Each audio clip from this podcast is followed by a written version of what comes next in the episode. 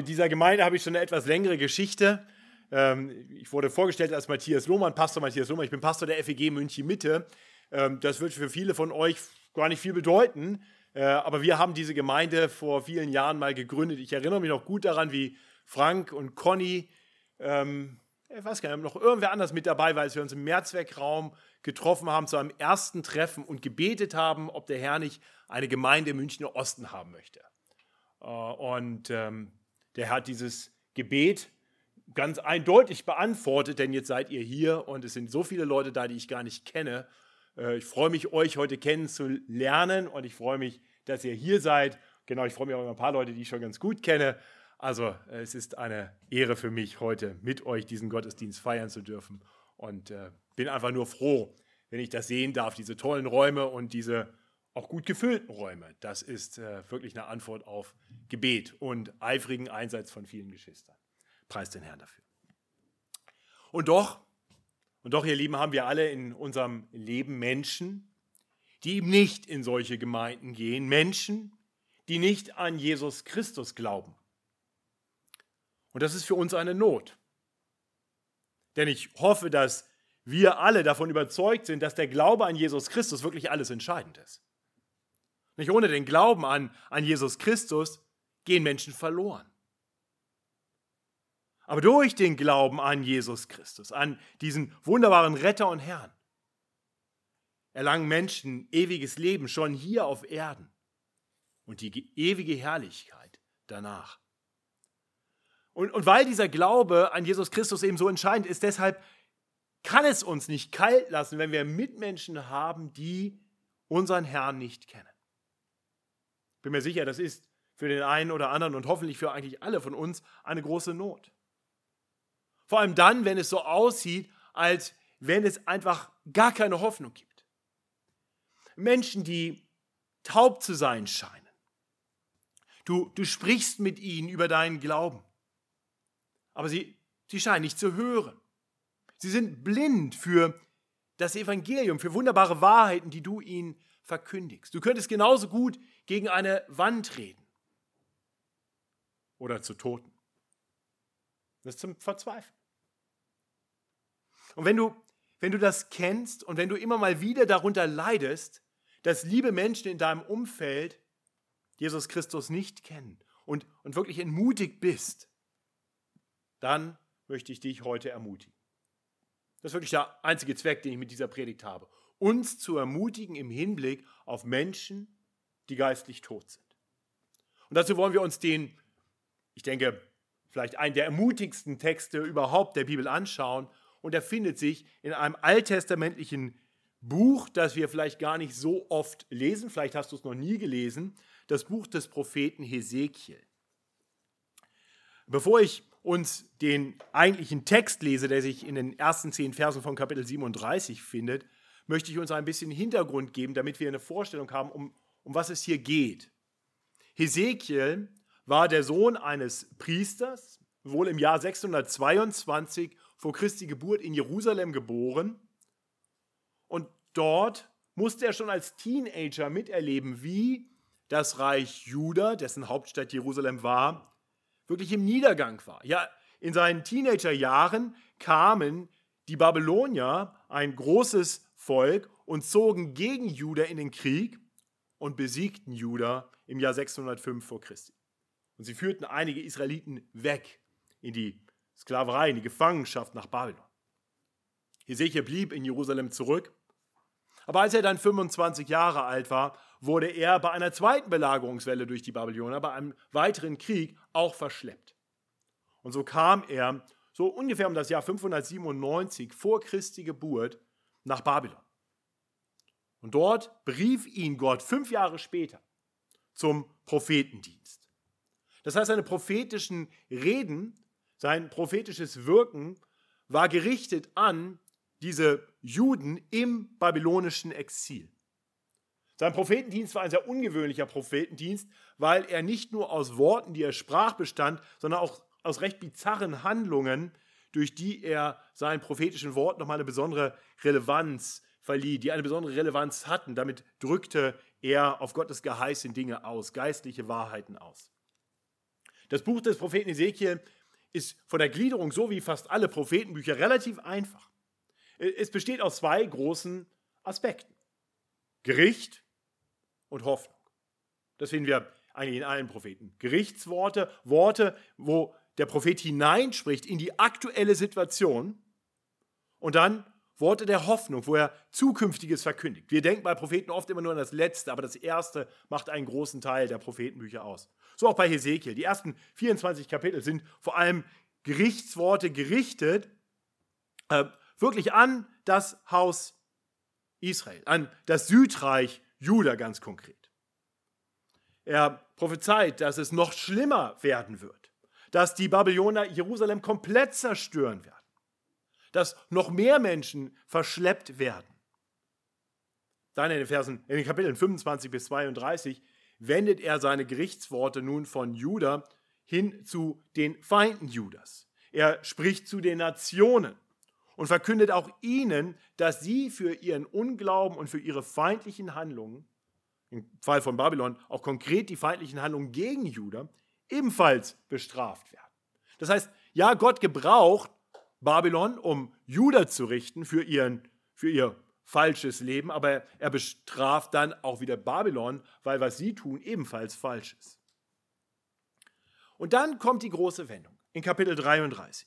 Dort lesen wir, dass Hesekiel die Botschaft hört von der völligen Vernichtung Jerusalems. Das war das, was er vorher angekündigt hatte. Und jetzt hört er, es ist genau so gekommen. 586 vor Christi, viele von euch wissen das, wurde Jerusalem komplett zerstört.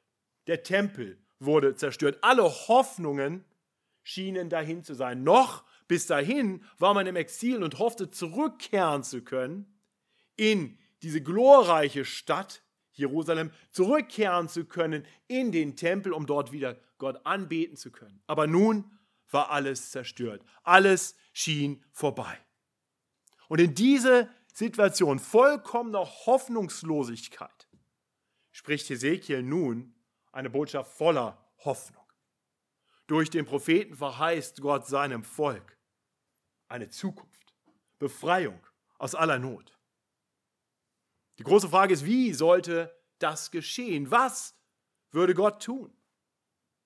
Nun, Hesekiel 36 ist wahrscheinlich äh, das bekannteste Kapitel im, im ganzen Buch des Propheten Ezekiel. Da ist diese große Verheißung davon, dass Gott sagt, ich werde eingreifen und ich werde euch von Grund auf verändern. Ich werde euch ein neues Herz geben. Ich werde euch einen neuen Geist geben. Und doch stellt sich immer noch die Frage, wie? Wie wird das geschehen? Wie kann es passieren, dass Menschen ein neues Herz bekommen, einen neuen Geist bekommen? Und genau in diese Situation spricht nun unser Predigtext. Ezekiel 37, die ersten zehn Verse. Das ist eine bizarr anmutende Vision. Voller Hoffnung. Voller Hoffnung nicht nur für die Menschen damals, sondern auch für uns. Ich lese uns Ezekiel Kapitel 37, die ersten zehn Verse.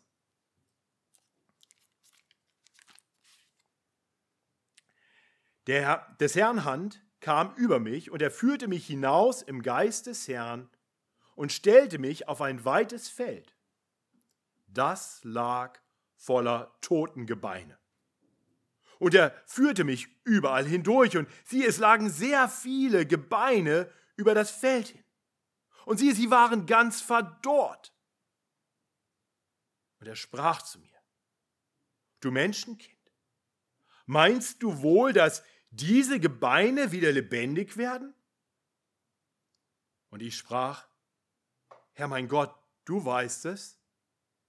Und er sprach zu mir, Weissage über diese Gebeine und sprich zu ihnen, ihr verdorrten Gebeine, höret des Herrn Wort.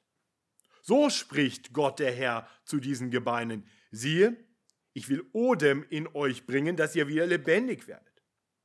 Ich will euch Sehnen geben und lasse Fleisch über euch wachsen und überziehe euch mit Haut und will euch Odem geben, dass ihr wieder lebendig werdet. Und ihr sollt erfahren, dass ich der Herr bin. Und ich weiß, sagte, wie mir befohlen war. Und siehe, da rauschte es, als ich weiß, sagte, und siehe, es regte sich und die Gebeine rückten zusammen, Gebein zu Gebein. Und ich sah, Und siehe, es wuchsen Sehnen und Fleisch darauf. Sie wurden mit Haut überzogen. Es war aber noch kein Odem in ihnen. Und er sprach zu mir, Weissage zum Odem, Weissage, du Menschenkind, und sprich zum Odem. So spricht Gott der Herr. Odem, komm herzu von den vier Winden und blase diese Getöteten an, dass sie wieder lebendig werden. Und ich weissagte, wie, mir befohlen, wie er mir befohlen hatte, da kam der Odem in sie und sie wurden wieder lebendig und stellten sich auf ihre Füße. Ein überaus großes Herr. Bevor ich diesen Text mit uns genau anschaue, möchte ich mit uns beten. Himmlischer Vater, wir wollen dir danken für diese großartige Vision. Wir wollen dir danken, dass du darin zeigst, wie du handelst, wie du das Wunder tust, dass Tote lebendig werden. Herr, und wir wollen dich bitten, dass uns dieser Text heute ermutigt, aber auch, dass er uns zurüstet, damit wir mehr und mehr Menschen werden, die so handeln und dann erleben dürfen, dass du in deiner großen Gnade auch Menschen in unserem Umfeld, Menschen, für die wir keine Hoffnung mehr haben, so wie einst die Menschen dort im babylonischen Exil, dass du diese Menschen anrührst und sie lebendig machst, geistlich lebendig machst. Herr, so wirke du durch dein Wort, rüste uns zu, stärke unseren Glauben, schenke uns neue Hoffnung und gib uns Wegweisung für ein Leben, das dir gefällt und durch das du wirken möchtest. Amen. In den, in den Versen 11 bis 14, die in gewisser Weise zu diesem Abschnitt gehören, erklärt der Herr, wie sich diese Vision konkret im Hinblick auf Israel erfüllen wird. Äh, und, und ich werde darauf heute nicht eingehen. Ich möchte das aber sagen. Diese Vision äh, ist natürlich eine konkrete Vision in eine historische Situation hineingesprochen. Ähm, und, und wir dürfen wissen, der Herr hat es getan. Und der Herr wird es noch tun, weil Teile dieser Vision haben sich erfüllt und Teile werden sich erst noch erfüllen.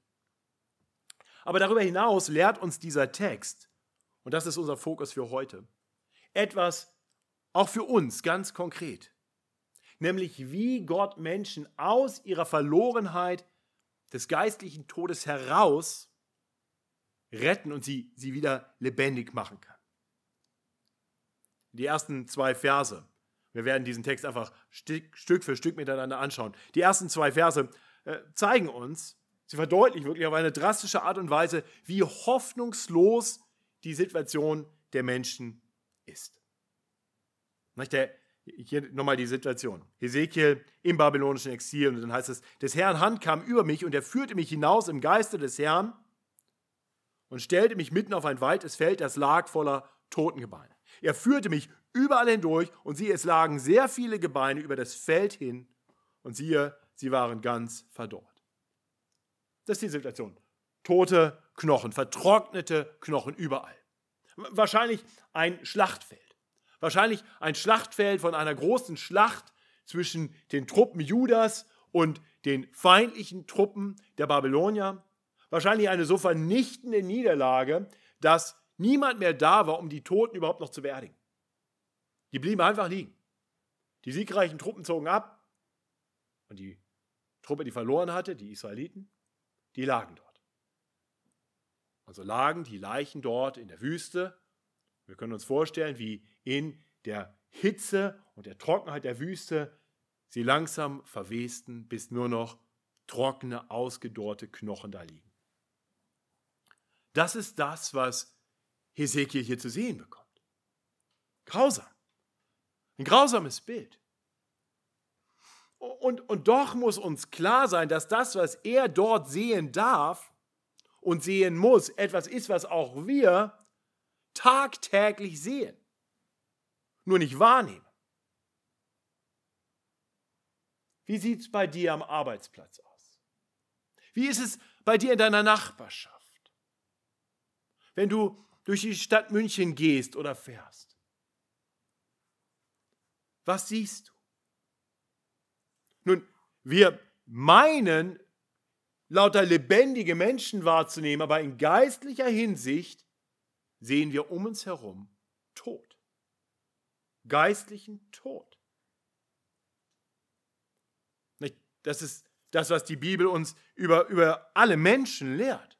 Als Nikodemus zu Jesus kam in Johannes 3 und fragt, wie kriege ich das ewige Leben, da sagt Jesus, wenn du nicht von neuem geboren wirst, wenn du nicht neues, richtiges Leben bekommst, dann keine Chance. Und wir haben es gerade gehört aus Epheser 2, wie, wie Paulus den Ephesern sagt, wir alle, er, sie, wir alle waren einst tot in unseren Sünden und Übertretungen. In geistlichem Sinn sind wir tot.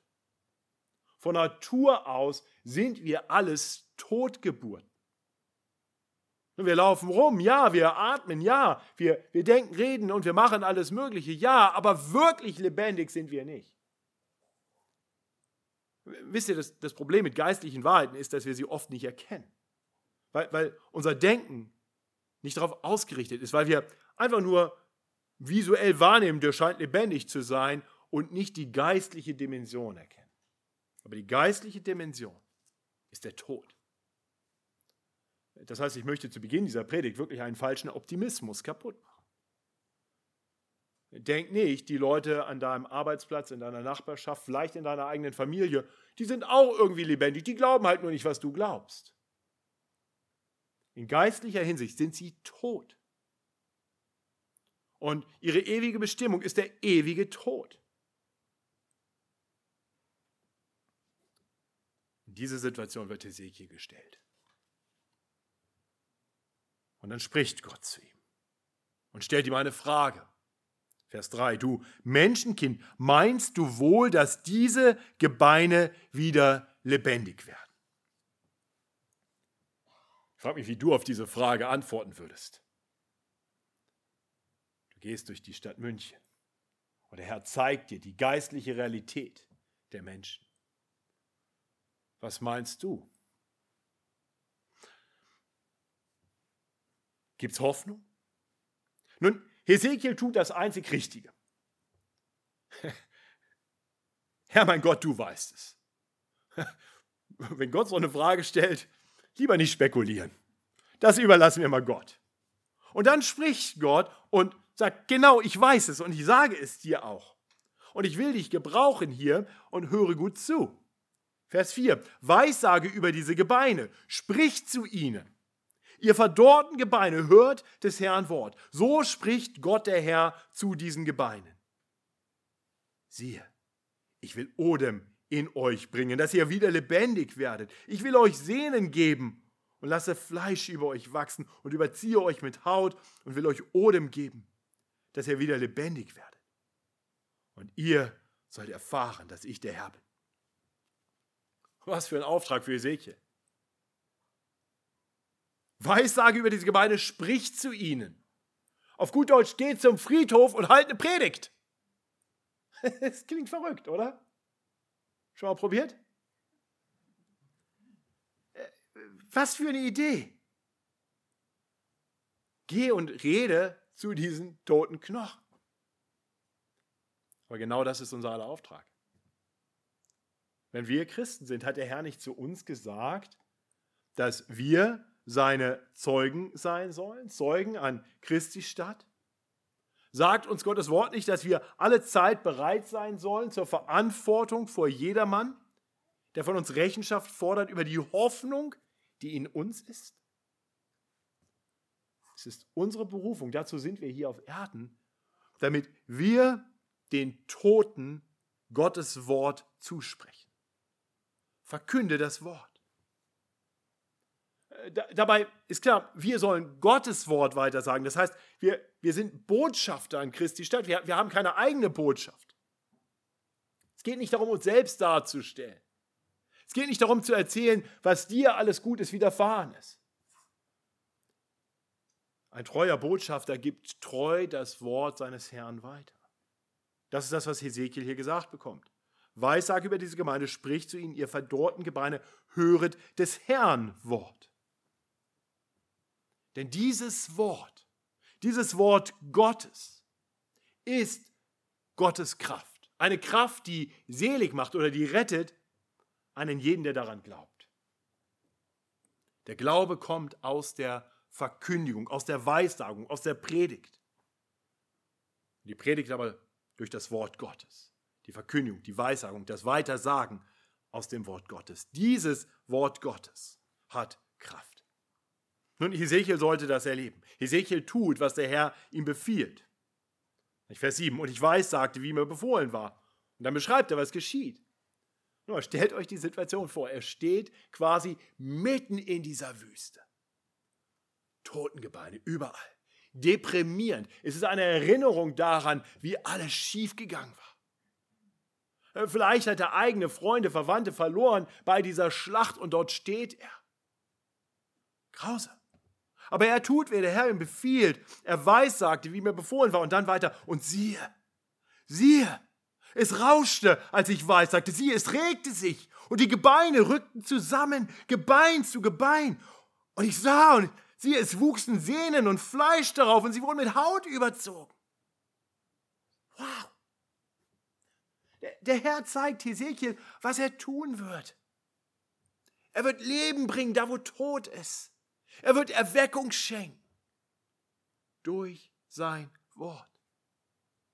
Gottes Wort verändert alles.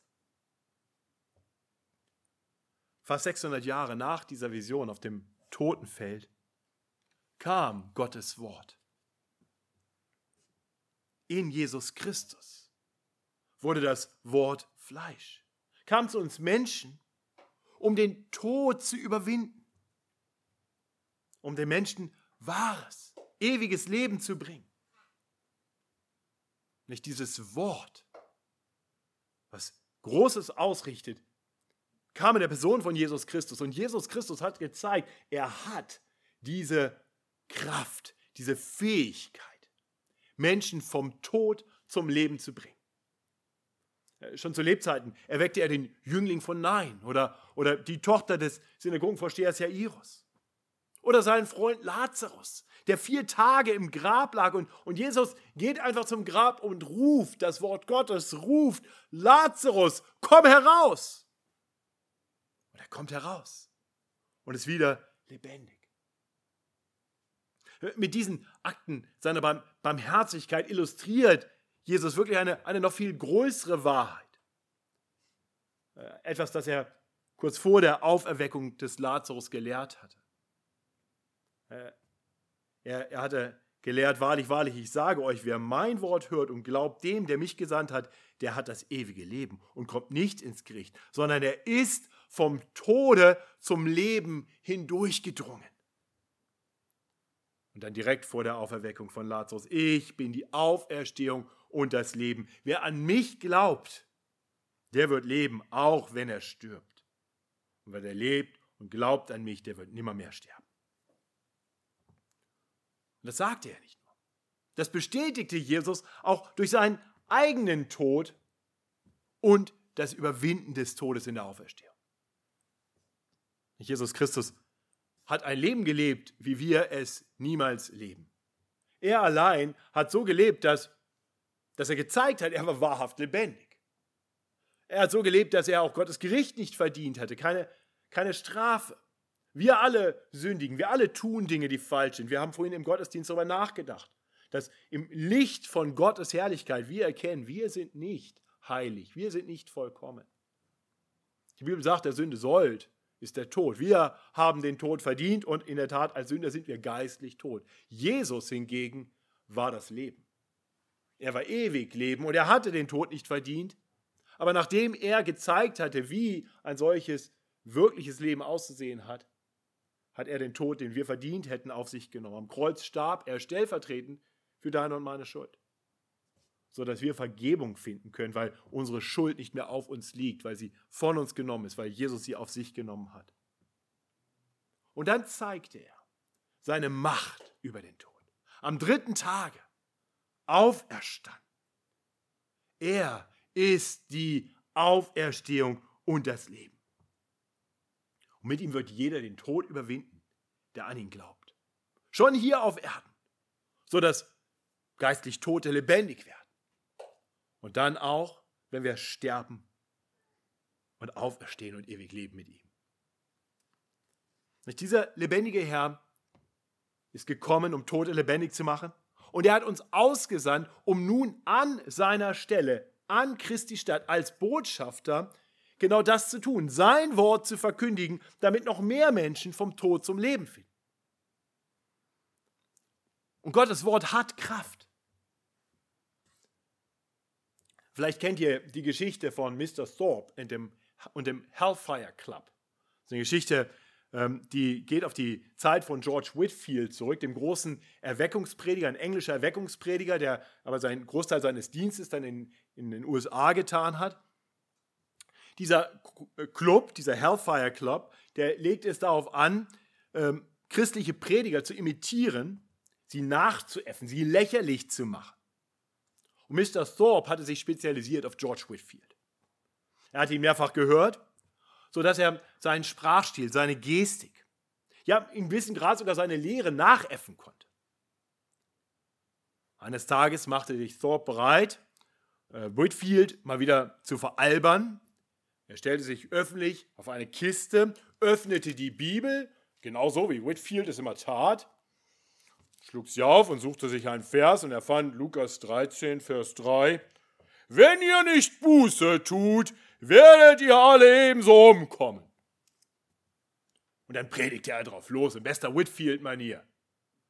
Eine feurige Predigt. Aber plötzlich, plötzlich setzte er sich hin. Er wurde ganz still. Später berichtete Thorpe, das Wort Gottes, was ich selber verkündigte, traf mich. Er hat sich an Ort und Stelle bekehrt. Und der Fall ist so bekannt, weil Thorpe später ein bekannter Prediger wurde. Das kann nur Gottes Wort. Das, das kann kein Mensch. Das ist die Kraft, die in Gottes Wort steckt. Gottes Wort macht geistlich Tote lebendig. Ich hoffe, dass du, wenn du heute hier bist, sagen kannst, ich habe das selber erlebt. Ich habe erlebt, wie dieses Wort mich getroffen hat, wie dieses Wort mir Leben gegeben hat. Vielleicht kannst du nicht dich direkt daran erinnern, weil du, weil du noch ganz klein warst und dieses Wort in dir Leben erzeugt hat, kurz nachdem du auch physisch geboren wurdest. Wichtig ist, dass du dieses Wort in dir hast und dieses Leben in dir hast. Und das hast du dadurch, dass du diesem Wort Gottes in deinem Denken und in deinem Herzen Raum gibst. Das heißt, indem du anerkennst, dass du von Natur aus Rettung brauchst, geistliches Leben brauchst, wirkliches Leben brauchst, ewiges Leben brauchst. Dass du anerkennst, dass du es aufgrund deiner Sündennatur, der Dinge, die du denkst und sagst und tust, den Tod verdient hättest. Geistliches Leben hast du allein dadurch, dass du dich an Jesus Christus klammerst und sagst, ich brauche deine Gerechtigkeit, die ich nicht habe. Schenk sie mir, rechne sie mir zu.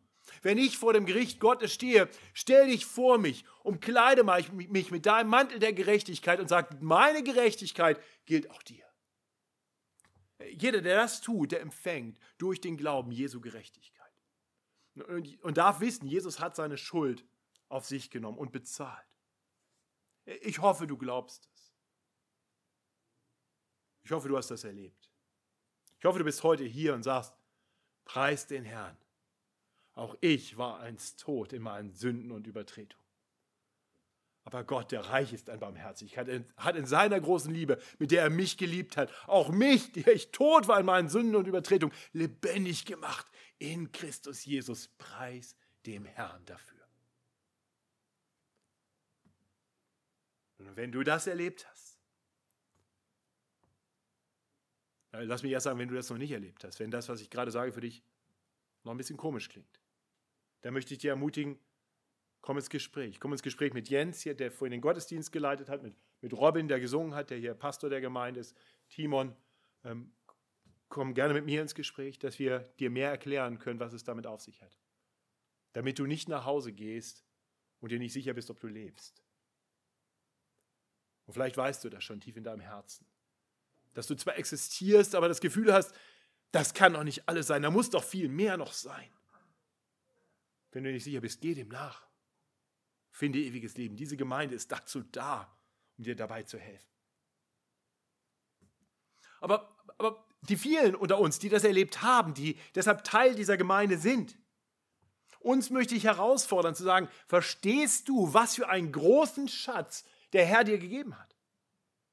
Verstehst du, was für ein unendlich großes Gut er dir gegeben hat im Evangelium?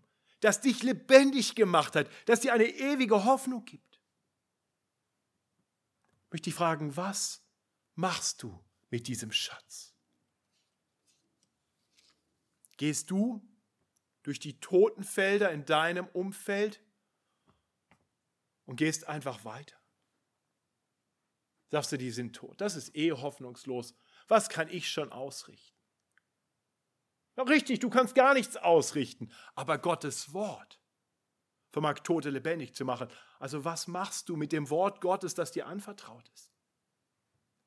Wie gehst du durch den Münchner Osten? Wie gehst du, wenn du hier aus der Gemeinde rausgehst?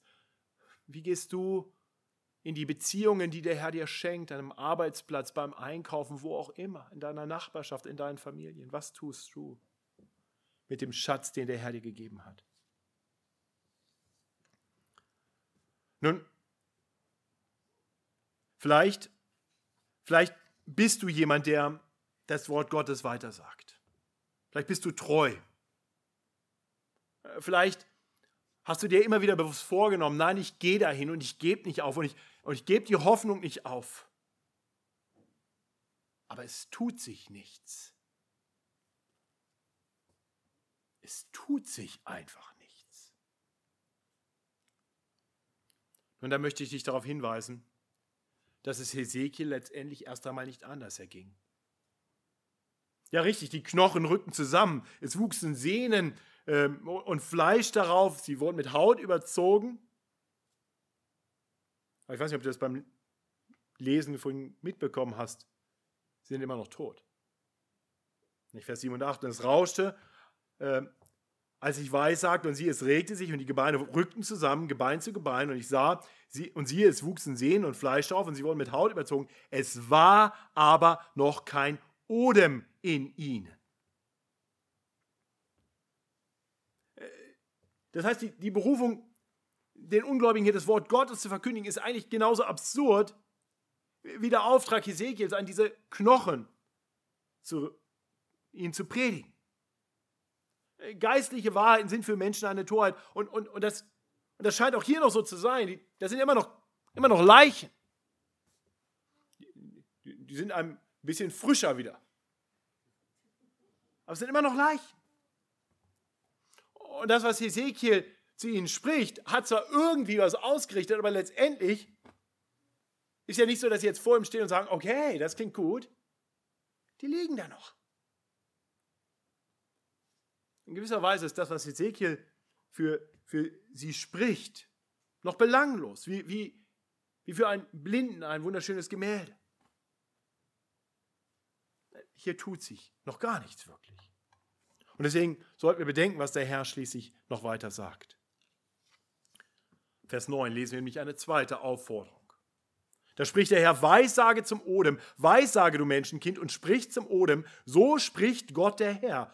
Odem, komm herzu von den vier Winden und blase diese Getöteten an, dass sie wieder lebendig werden. Hesekiel sollte dem Odem Weissagen. Odem oder Atem oder auch Geist. Hebräischen ist das ein Wort. Tatsächlich sehen wir dann im Vers 14 im Fortgang, dass dieser Odem Gottes als der Geist Gottes beschrieben wird. Also Hesekiel wird aufgefordert, zum Geist Gottes zu sprechen. Den Geist Gottes zu bitten, dass er den Toten ja, sein, sein Geist einhaucht. Spricht zum Odem, dass er kommt dass sie wieder lebendig werden. Und tatsächlich, Gott hört dieses Gebet. Wir, wir sehen das dann in Vers 10. Und ich weiß, sagte, wie er mir befohlen hatte. Da kam der Odem in sie und sie wurden wieder lebendig und stellten sich auf ihre Füße. Ein überaus großes Herr. Ich hoffe, wir sehen, wie diese beiden Dinge zusammengehören.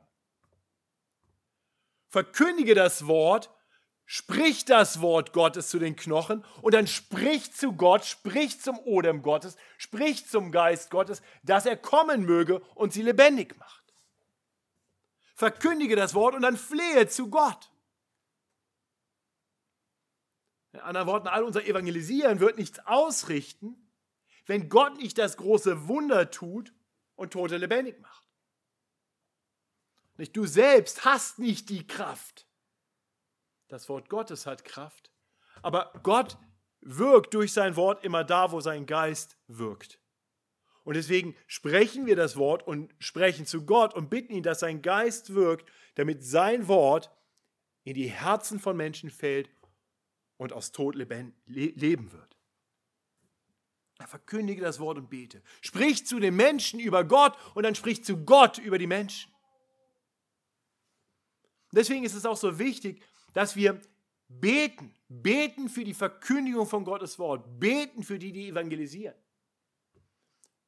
Wenn ich mich nicht täusche, habt ihr hier in der Gemeinde einige Leute, die relativ regelmäßig treu rausgehen und evangelisieren.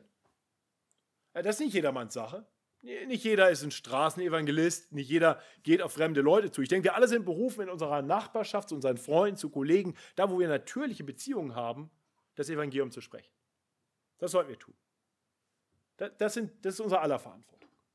Aber, aber nicht jeder fängt in der U-Bahn an und predigt einfach mal drauf los. Nicht, dass das schlecht wäre, aber es ist nicht jedermanns Sache. Nicht, nicht jeder geht in, ins Einkaufszentrum und, und macht eine Straßenpredigt.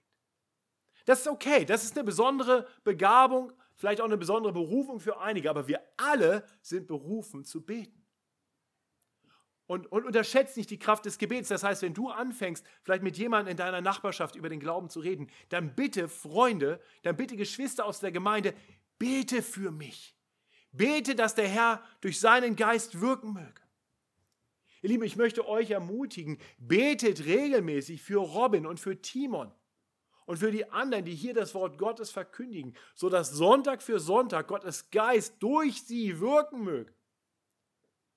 Tatsächlich habe ich beim letzten Lied teilweise nicht mitgesungen und gebetet, dass wenn irgendwer hier ist, der noch nicht geistig lebendig ist, dass Gottes Geist wirken will und Leben schafft. Ich habe für uns alle gebetet, dass der Geist Gottes uns die Herzen auftut, sodass wir Acht haben auf das, was er uns heute zu sagen hat. Ihr Lieben, so können wir alle Anteil haben am mächtigen Wirken Gottes. Wir geben Zeugnis und wir beten und bitten Gott, dass er durch seinen Heiligen Geist geistlich tote Menschen lebendig macht. Ohne jede Frage, Gottes Wort allein kann Tote lebendig machen. Aber uns ist klar, das ist kein Automatismus. Lasst uns anerkennen, wie vollkommen abhängig wir sind von Gottes Wirken. Von der Verkündige das Wort, was das Zeug hält. Und dann geh auf die Knie und bitte den Herrn, dass er sich der Toten erbarmt, dass er durch seinen Geist ihnen Ohren und Herzen öffnet, sodass sie sein Wort hören und dieses Wort in ihnen Leben bewirkt. Nochmal, wer ist dazu tüchtig? Ich bin's nicht. Du wahrscheinlich auch nicht. Tagtäglich gehen wir durch Toten, Totenfelder in der Nachbarschaft im Kollegenkreis, im Freundeskreis, vielleicht sogar in deiner Familie. Überall tote Knochen. Der Herr fragt Ezekiel, du Menschenkind, meinst du wohl, dass diese Gebeine wieder lebendig werden? Höre Gottes Wort auch für dich heute Morgen. Weissage über diese Gebeine und sprich zu ihnen, ihr verdorrten Gebeine, hört des Herrn Wort. Und dann Weissage zum Odem, Weissage, du Menschenkind, und sprich zum Odem. So spricht Gott der Herr. Odem, komm herzu von den vier Winden und blase diese Getöteten an, dass sie wieder lebendig werden. Und das möchte ich mit uns tun. Ich bete. Himmlischer Vater. Ich bitte dich, dass du unseren, unsere Blicke schärfst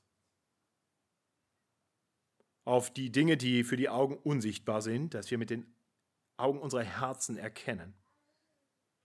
Erst einmal, wie es um uns selber steht.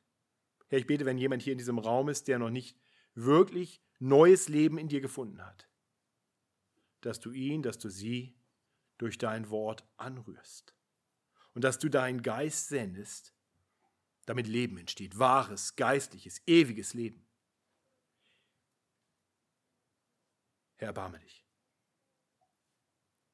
Herr, und ich bete für uns, die wir dieses große Wunder in unserem Leben erleben durften. Herr, schenk uns einen Blick für unser Umfeld. Schenk uns einen geistlichen, einen realistischen Blick auf die Menschen, denen wir tagtäglich begegnen. Herr, schenk uns, dass wenn wir sie sehen, wir sie sehen als das, was sie wahrhaft sind, wenn sie noch keine Kinder Gottes sind. Herr, Herr, und da mach uns treu. Gib uns Mut. Gib uns Vertrauen in, in die Kraft deines Wortes, sodass wir ihnen dein Wort zusprechen. Herr, und mach uns treu im Gebet. Herr, wirke du durch unsere schwachen Worte. Wirke du durch das, was wir weitergeben aus deinem Wort. Und erwecke du Tote zum Leben. Du kannst es tun. Und du willst es tun. Danke, dass du uns das zeigst durch diese wunderbare Verheißung, durch diese, diesen prophetischen Einblick. Und so wollen wir uns ganz dir anvertrauen und zur Verfügung stellen. Amen.